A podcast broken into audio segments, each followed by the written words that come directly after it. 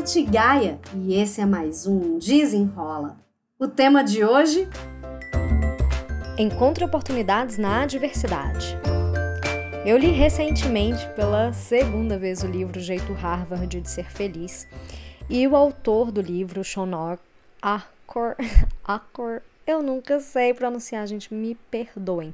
Acor, Sean Acor. Ele fala sobre os sete princípios da felicidade que seriam sete princípios também da psicologia positiva. Entre todos, né? Eu vou falar aqui rapidinho quais são sete, mas eu quero falar de um em especial. O primeiro é o benefício da felicidade. O segundo é o ponto de apoio e a alavanca. O terceiro é o efeito Tetris. O quarto é encontrar oportunidades na adversidade. O quinto, o círculo do zorro. E o sexto, a regra dos, dos 20 segundos. E o sétimo, investimento social. Mas eu queria falar do princípio 4, encontre oportunidades na adversidade. Fazendo o Clube do Livro Dona do Tempo no mês de julho, esse foi o livro tema, e é, a gente trocando ideia, chegamos na conclusão de que esse pode ser um dos princípios mais difíceis da gente conseguir aplicar, principalmente nesse contexto que a gente está vivendo hoje.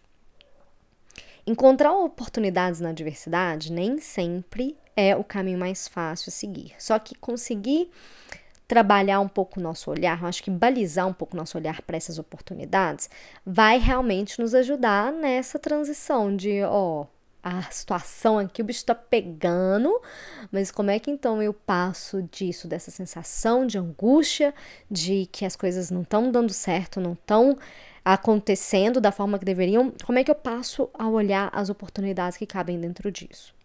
De acordo com ele, tem três caminhos que a gente pode seguir depois da gente passar por um momento de adversidade. O primeiro é ficar onde a gente está e não ter mudança nenhuma com isso. O segundo caminho é a gente ficar pior depois que a gente toma aí na cara.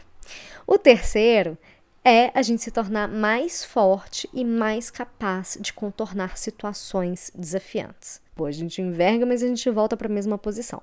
Passa uma situação de desafio, de adversidade, a gente se dobra, a gente sofre um pouco aquela questão, mas a gente consegue voltar ao nosso eixo. Mas a visão do antifrágil é não só voltar ao que a gente estava, é melhorar, é, é, ir além, é a gente se tornar mais forte, é a gente ir além de onde a gente estava, né? Usar a, a coisa ruim, a adversidade, o desafio, enfim, como um movimento de evolução. E várias coisas nessa, nesse capítulo, nessa parte, me chamaram a atenção, né? Porque, um, a gente fala, né? Nossa, vamos encontrar oportunidades na diversidade, mas a coisa é mais assim, né? Na teoria é uma coisa, na prática é outra. Nem sempre é fácil, às vezes, às vezes a gente toma uns tombos que são tombos. A gente toma na cara, a gente toma na cara.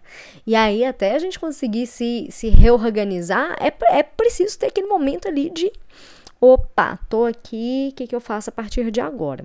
Mas ele conta de um experimento que eu achei muito legal, porque a gente, como ser humano, a gente normalmente tem um pouco de aversão a falhar, né? Um dos principais medos das pessoas é o medo de errar, medo de ser julgado pelo erro, medo de se tornar um fracasso. Mas a gente esquece que a gente, como ser humano, a gente é um ser falho, a gente é falível, a gente vai falhar, a gente vai errar uma hora ou outra, mas que nem por isso a gente é um fracasso, né? Mas aí às vezes a gente dá uma esquecida nessa diferença aí e a gente acaba achando que se a gente erra, a gente, por consequência, é um fracasso, enfim.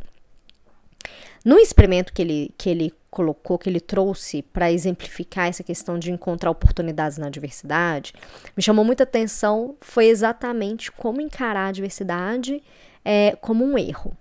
Como assim, né? Foi feito um experimento com 90 pessoas para que essas 90 pessoas aprendessem a usar um software. E aí, metadinha dessas pessoas, 45 pessoas, foram instruídas a impedir a ocorrência de erros. Mas essas pessoas, elas não sabiam mexer no software, né? Então, mas a, a instrução era, olha, evite ao máximo cometer erros para dar falha. A outra metade foi levada a cometer falhas durante esse treinamento, tipo, vai, vai errando, vai encontrando o caminho, mas erre o máximo que você puder. Esse grupo que pôde, que estava livre para errar, foi o grupo que mais aprendeu a usar o software, que teve mais eficiência, que aprendeu mais rápido. Porque foi o grupo que foi levado a encontrar o próprio caminho com os erros. Porque o erro não é uma coisa, né, que a gente tem que evitar. A gente, né, se a gente passar uma vida inteira evitando erro, a gente não faz nada. A gente vai ficar só ali no campo da teoria e não vai para o jogo. Isso é uma coisa que eu tenho falado muito.